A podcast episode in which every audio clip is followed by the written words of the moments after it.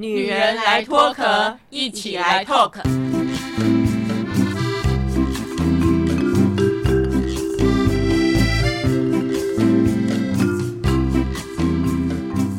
女人的一生中，在每个阶段都有不同的课题与挑战。让我们脱下外在的保护壳，探索内心与自我 talk。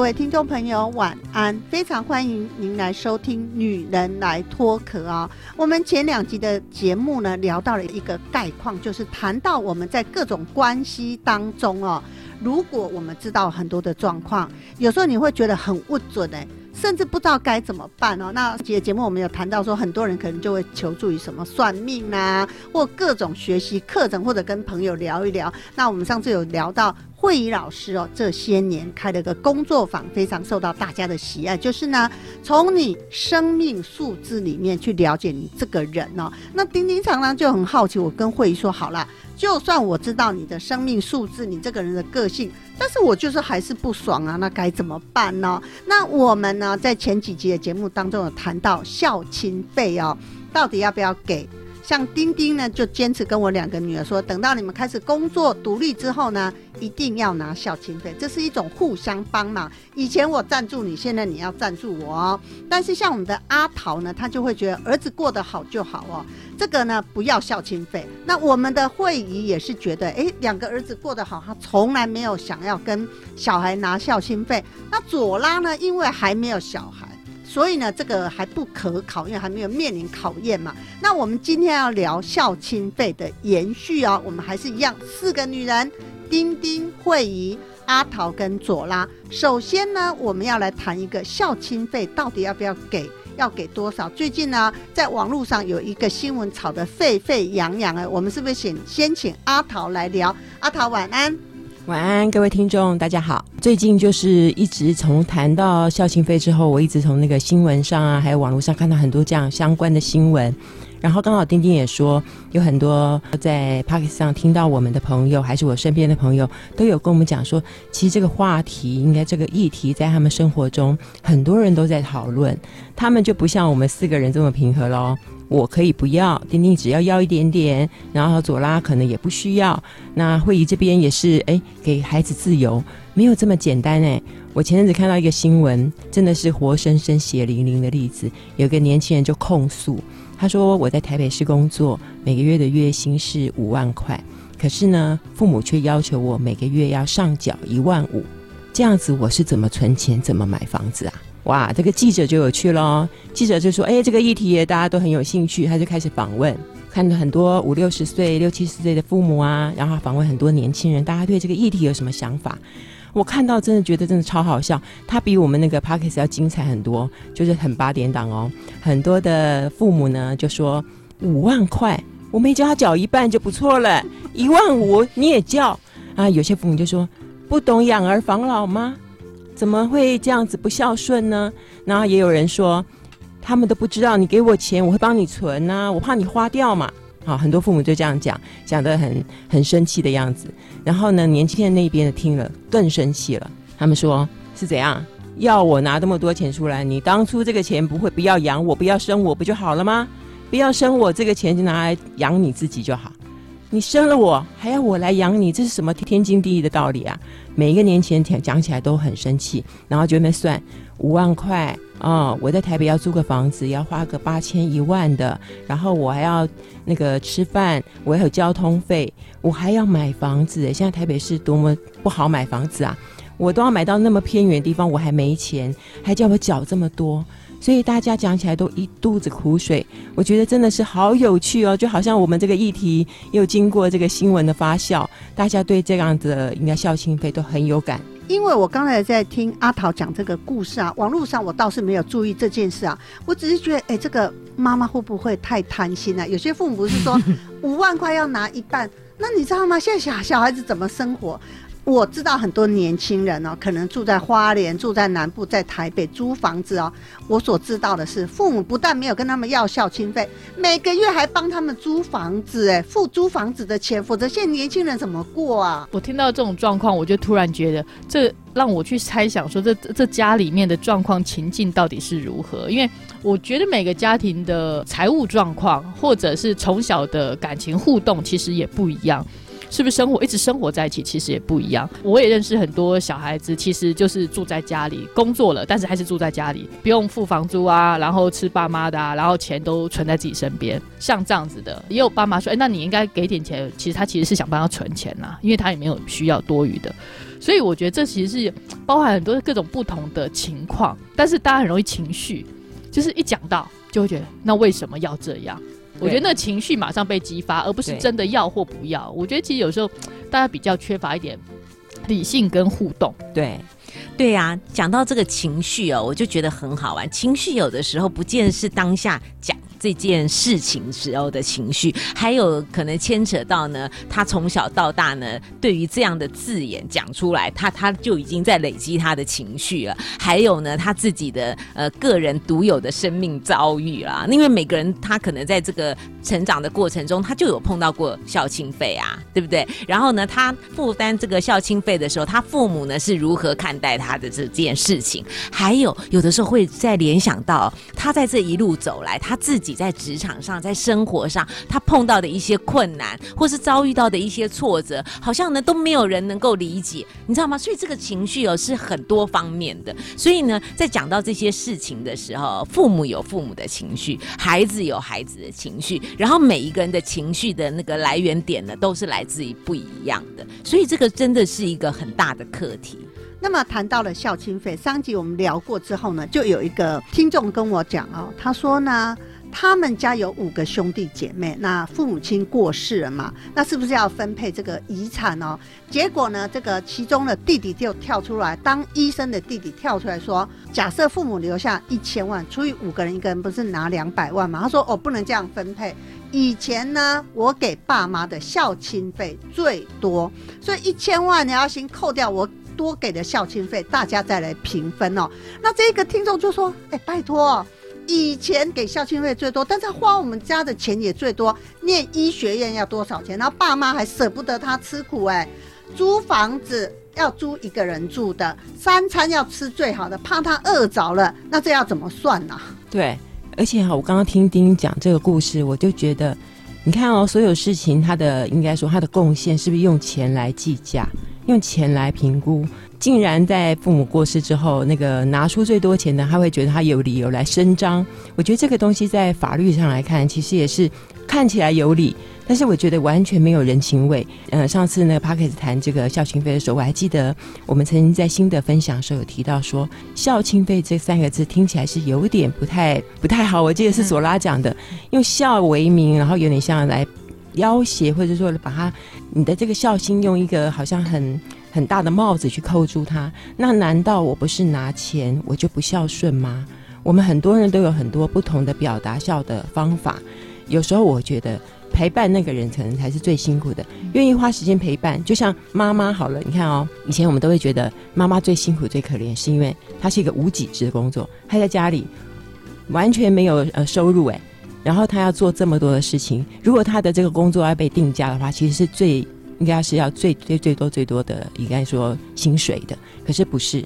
那陪伴这个人是不是也是这样子？通常可是在兄弟姐妹里面，陪伴这个人通常是被最被忽略，或者是呃没有结婚，在家里的那个女生甚至男生，就好像他最有时间，他最有闲，所以他来做这件事，大家只要拿钱出来就了事。那如果这样，应该是他最珍贵啊。可是没想到，你看丁丁刚刚讲这个，如果真的到父母过世之后，哎，大家如果用钱来计价，他没有拿出任何一毛钱呢，那不是真的听起来是最可怜的一个人吗？所以这一个听众啊，他就想想问我们的慧仪老师，就说啊，他觉得他弟弟真的哦很不习惯，可是他是他们家的老大。他说哦，丁丁，我这样听了啊，我跟你们家这个大女儿不一样，大女儿感觉上很喜欢掌控人，对不对？那以前丁丁觉得很难过，你干嘛什么事都要掌控我，要管我？对妈妈好像不是太尊重哦。后来我知道他的生命数字之后，跟他一起上过课之后，我就可以理解他嘛。所以这个听众就在问哦，他说他要偷偷的把他弟弟的出生日期算一算。我说那是不是应该先算你自己呀？嗯，很好玩哦。可是我觉得，如果我们用算一算来讲，好像我们又又套入了传统的这个算命的这个方式。那我觉得我们也许可以用利用生命数字来更理解他这个弟弟呢是怎么想的。然后呢，再加上呢，毕竟是一家人嘛。有的时候啊，很多事情，我记得我曾经哦听过一个长辈说，他说呢，其实啊，每个孩子哦对父母啊的孝不孝顺，那是他自己的一份。份心意啦，那可是呢，父母对子女的爱呢，要尽量做到公平。我觉得这个是一个听起来好像是一个很简单的两句话，可是这中间呢有很多的智慧哦跟考验在里面。因为这个公平啊，有的时候不是你自己说了算，有的时候这个公平啊，在每个人的内心里面啊，其实是有一把尺的。有些人会用金钱来衡量，应该说大部分人都用金钱来衡量，因为金钱是比较可以量化的嘛。可是有些人可能呢会用母亲呢的给的爱。啊，那有些人可能会用陪伴的时间，所以每一个人呢的那个计量法是不一样的，所以要做到公平，真的也很不容易。所以他就说：“哎，丁丁，你们讲了半天，将来会不会开这个课啊？因为呢，他不懂哎。现在弟弟在家里啊，就讲话最大声，因为他钱赚的最多嘛。所以当这个大姐说，就是这个听众，这个大姐说出你以前花钱花家里最多的，那要怎么算呢？那你知道丁丁就是一个好事之徒，我就立刻问了律师哦。律师说，如果如果。”他弟弟拿得出当年给他爸爸妈妈汇款的证明哦。假设我每个月给爸妈多少钱，哎，好像是真的可以扣掉他之前给的哎。那我就说，那他爸妈以前帮他出的学费啊、生活费啊，这个已经完全不可考啦。所以有时候你会觉得在日常生活当中真的不知道该怎么过日子哎？这个很难哦。我觉得刚才听到说公平这两个字哦，其实手掌打开，五只手指头都不同长短。我觉得公平真的在家里我们都希望，但真的很难。就以我为例好了，我相信很多听众朋友都跟我一样，就是家里兄弟姐妹不要说一个啊两个，你只要两个都一样，两个以上自然就有所谓的公不公平的问题了。不要说更多，那我们当然都期望希望是公平，甚至是自己得到最多嘛，得到最多的关注啦关爱。可是很难。可是如果用呃得到的关爱或关注来回推，说我到底现在要不要孝顺，或我应该孝顺多少，然后去用一个当做一个计量的标准，我觉得这也是蛮奇怪的一件事哦。因为那是出发于你自己对于自己，你你如何去跟你的兄弟姐妹去拼？因为每个人的环境本来就不一样，遭遇本来就不一样。我常想，就是应该是用你自己，如果没有别人的时候，你自己要怎么对待？而不是管别人有没有这么对待。如果有监管别人有没有这么对待的时候，你其实就进落入了一个比较的心态里面。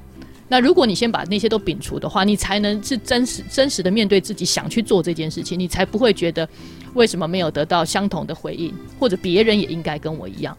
那这就很难哦。比如说举个例，我最近也有个有个案例，周周边朋友的案例很有趣。他爸爸最近要开刀，那谁要去陪伴呢？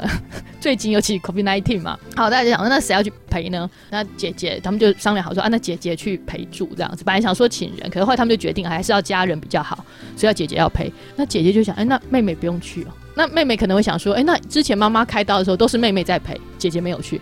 那这个时候呢，这就很有趣了，大家就开始比。那这一次，那后来他妈妈就想了一个，就说：那这样好了，这一次哈，姐姐姐去陪，但是哈，妹妹哈中午要去送饭，以示公平，都有付出。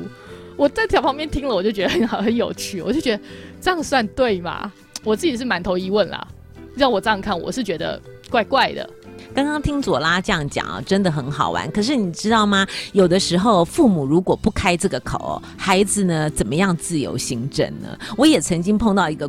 个案呢，就是呢，父母就觉得他不要规定孩子，然后就是让孩子呢自己呢来安排。结果你知道吗？最后的安排就是都没有人来，因为因为就是每个人都在想说，那那我这个时间不方便呐、或者是呢这件事情我不擅长啊，你你懂我的意思？所以有。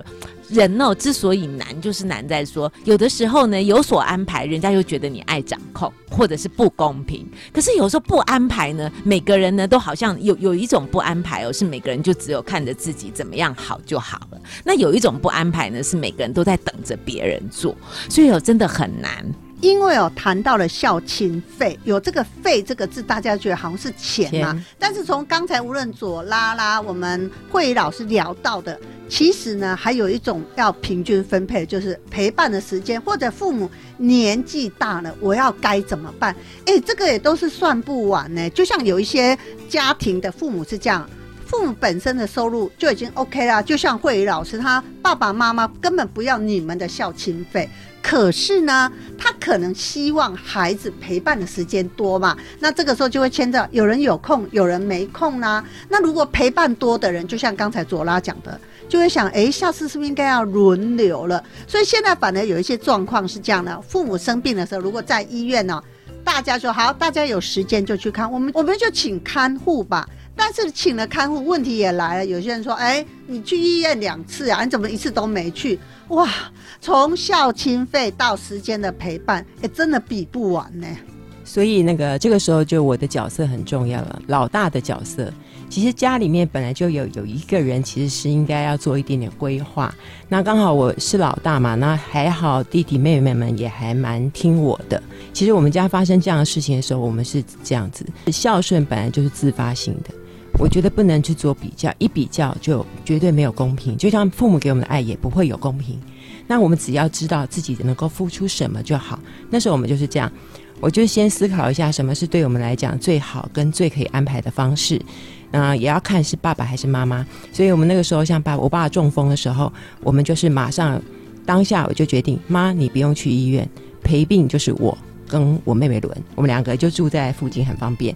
我们两个轮，那我们两个基本上也是就五天上班嘛，我就会先讲好，我可能礼拜几礼拜几比较不方便，他就会直接说，那我补哪几天。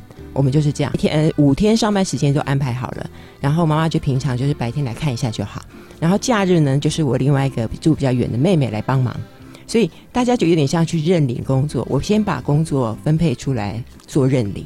然后弟弟那时候在台南很远，弟弟呢可能也是就是比较没有时间也没有钱的这样的一个状况。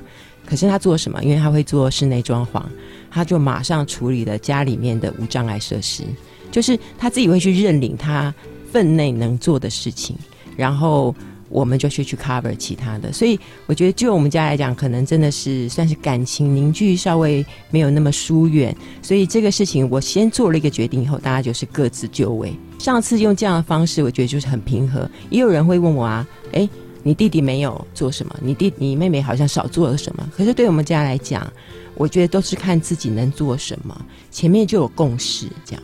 因为阿桃的状况是因为刚好兄弟姐妹都在台湾嘛，可是慧仪老师他们家目前的状况是，他是老大，有弟弟跟妹妹，偏偏只有慧仪一个人在台湾，弟弟跟妹妹都在国外，那你们家怎么办呢？当然啦，就是以这个地利有地利之便的，我多 take care 一下。那我是觉得呢，刚刚听到那个阿桃这样讲，我是觉得阿桃他们家真的是一个蛮蛮好的一个一个一个状态，就是说呢，大家呢彼此呢也不会太会去比较啊，然后都是贡献自己能够贡献的一个部分，这真的很好。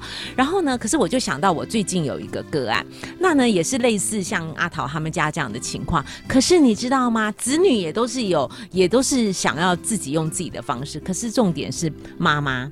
那个妈妈非常的有自己的想法，她就也要参与咖。她呢，有的时候呢，父母如果很有意见的，她就会觉得，哎，她也要表达她的意见啊，她是主角啊。所以呢，那个爸爸妈妈呢，就把孩子原先的安排呢全盘否定。他就说呢，你们有没有在乎过我这个当事人呐、所以你知道吗？有的时候这个很多的事情很错综复杂，就是这个中间呢，有的时候并不是所有的主角啊、配角啊都要互相的配合。所以刚刚我觉觉得呢，阿桃举的那个例子，那个真的是一个很好、很完美的 ending。可是有的时候事事就不是这么尽如人意。对，所以我觉得有时候你听多了，有时候呃那个朋友的分享很重要的是，你听多了就觉得，哎呀，真的要感恩呐、我爸爸脾气那么坏，可是在吃药的时候，他乖乖听我的，我给他吃什么他就吃什么，而且他就是乖乖的，他觉得这对他很好，因为他很胆小，你知道，给他什么药，只要是药或者是这个让他健康的，他就乖乖的吞。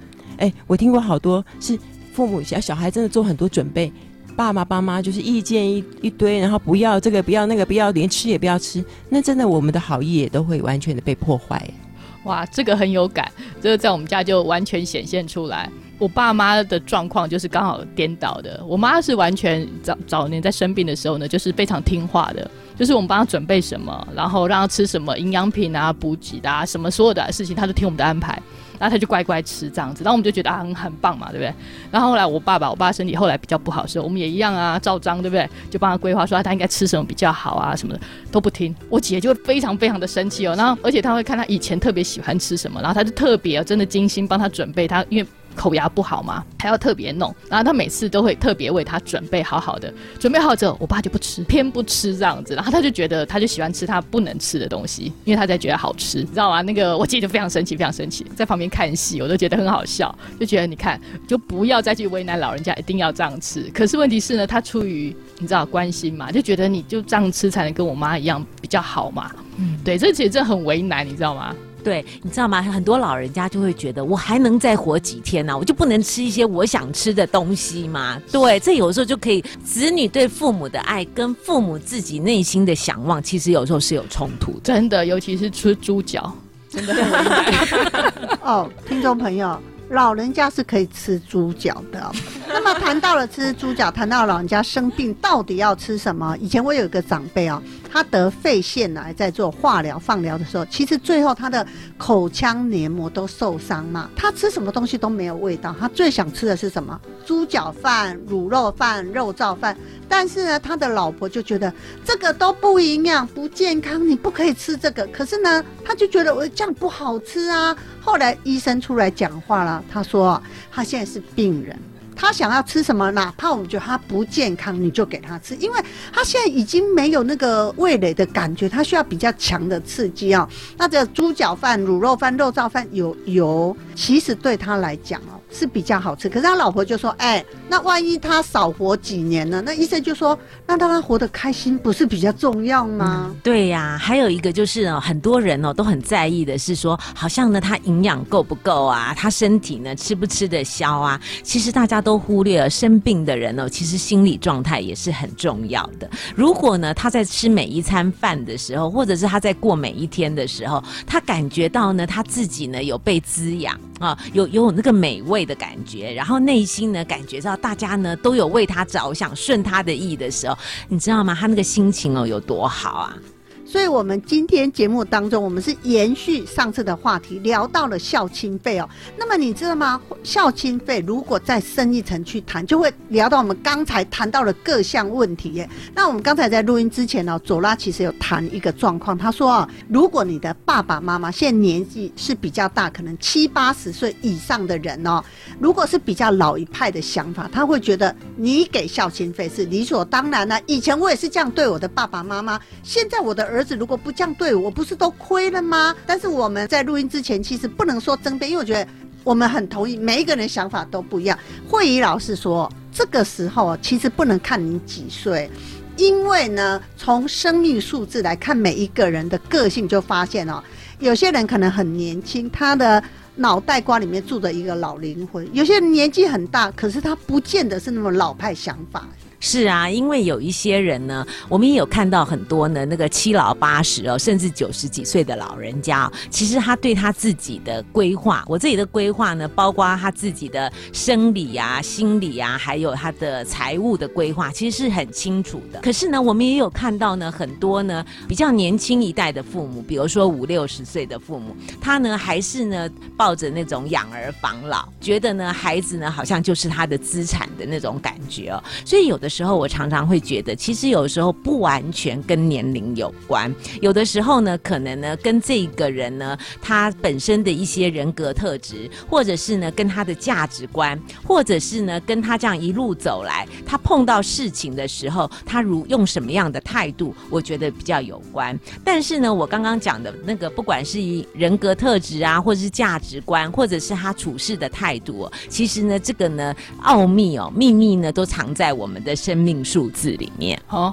有什么样的差别？当然啦、你左拉，你知道吗？就像你们家有八个兄弟姐妹，都是呢同一对父母，也都在同一个家庭里面长大。可是你知道，每一个人接收到呢父母讲的话，可能呢在内心里面都会都会内化成不一样的语言哦。那为什么呢？就是因为每一个人他的生命数字是不一样的，所以他的特质、他的价值观、他面对很多事情的态度不一样。所以当他同样一句话听进来，他就用会用他自己内心话来去解释。嗯，而且我想从另外一个角度来看，如果我是小孩，我当然是我现在是孝顺的孩子，所以没什么感觉。我就觉得，如果讲养儿防老这这这四个字，跟我讲能者多劳会让我不高兴，我觉得是有点像的。这件事就有点像是理所当然，我做了这件事情，我就理所当然得到什么样的回馈。我我记得上上次上课的时候，慧宇老师有提醒我们，像我这样子的人，我们常常在做为别人付出的时候，会想要可能默默的心里面希望你都了解，你都知道，你有看到，是不是？我有点在期待别人的回馈跟感谢。我觉得这个是有点点危险，就跟养儿防老有点像。我觉得父母生养孩子一开始是因为，当然。有时候是自然来的，那它是一个一个一个自然的生理行为，然后变成我们有后代。有时候他是真的为了一个家庭的完整，他去做了这样的事情。但是财务健不健全，跟他自己的养老不应该跟孩子这件事要绑在一起。就父母的立场，应该也要知道怎么跟孩子做很好的沟通，甚至要讲出，如果我想跟我孩子要钱，我可能要讲。为什么我希望你做这件事？像丁丁有跟女儿有做这样的沟通，我觉得这个才是一个应该有的一个做法。那就像啊，发现很好玩的，就是我们家庭的成员里面哦，就是我跟我两个孩子哦，我们的生命数字里面都有五啊，只是放在不同的地方哦。所以我从很早就发现说。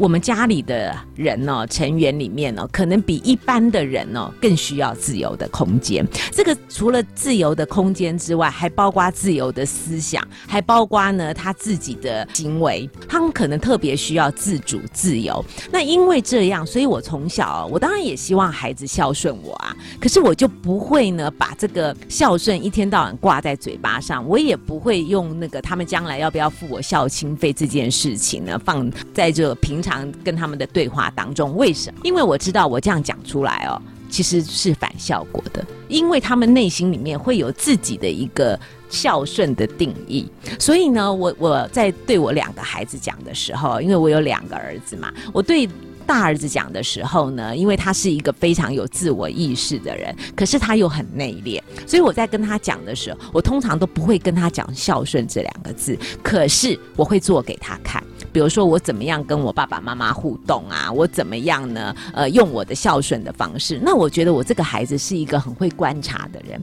他很多事情他就收进了他的心里。可是呢，我的小儿子呢，他跟他哥哥就比较不一样，他的个性比较外放，他很多话他会直接说。可是他又算是一个暖心的孩子，所以我有时候就会跟他开玩笑啊，我就会说，呃，弟弟啊，你以后长大了以后，你可能跟妈妈不住在一起啊。那如果不住在一起，你会回来看我吗？我觉得那我就会用这样的方式，因为我不会把孝顺。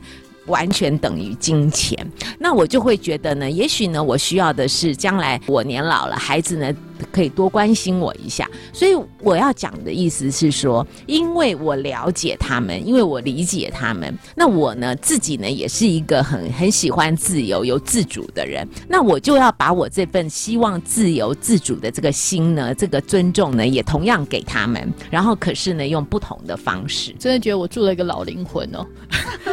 其实我非常赞同，我觉得身教重于言教。哎，说实话，就是讲孝顺这件事情，或孝亲费啊，或者是陪陪伴这件事，我觉得在家里、家庭里面，其实很重要的是，呃，小孩子看到了什么？小孩子看到了，他你不用说，他其实自己会有感受。当然，有些小孩子可能观察力不见得这么强，可是当你你有这么做了，当你在用言语去稍微提醒一下，或者是用别的方式去传达的时候，他其实就会想起来了。也平常你作为就是这样子，那他就会自然而然的去觉得，哎，这也是应该的，或者是哎，这样好像是蛮好的，不会是只是只是讲而已。那他觉得，哎，你也没做到，为什么我要我这么做？小孩子就是这样嘛，你没有，为什么我要有？也许很多人就会问我们的左拉，左拉，你没有小孩，将来你是不是没有机会跟你小孩讲孝亲费的事？其实我觉得现在有很多人都是哦。没有小孩，哪怕有些人结婚，他也没有小孩嘛。那我们在这边讲孝亲费的事呢，可能有小孩的还不见得拿得到哦。但是没有小孩的一定是拿不到。那这个会牵涉到，那这个将来怎么养老？其实我觉得这是一个很好的话题哦。因为我们在讲孝亲费那一集，就有一些单身的跟我们说：“丁丁，我们家没有小孩，我别想从我的小孩拿到孝亲费。”但是，但是，那该怎么办？这个有一集我们不是有谈到你要如何投资自己吗？所以啊，讲到的孝亲费好像是别人要给我的。其实呢，因为我是比较喜欢，我觉得每个人是要关注在自己的身上。所以我觉得，在当我们在讲孝亲费的时候，我们为什么不把那个主权呢放在自己的手上？你为什么不把自己的理财呢做得好一点？而呢，要去期待呢，别人要给你什么，别人应该要负有什么样的一个责任呢？所以我觉得，应该每个人还是要把责任哦拉回到自己的身上。你做好理财规划了吗？所以，我们从孝亲费这个话题衍生到，万一你有小孩拿不到孝亲费，或者你根本就不需要跟小孩子拿，或者是现在单身的人呢？那就像慧老师讲的，我们要如何投资自己呢？这个话题哦，我们下次一定要好好的来聊了。我们就下次见，拜拜拜拜。女人来脱壳，每周二晚上六点半跟您一起来透壳。如果你喜欢我们的节目，欢迎帮我们订阅加五星好评哦，并分享给你身边的朋友一起来收听啊。女人来脱壳，我们下礼拜见喽，拜拜。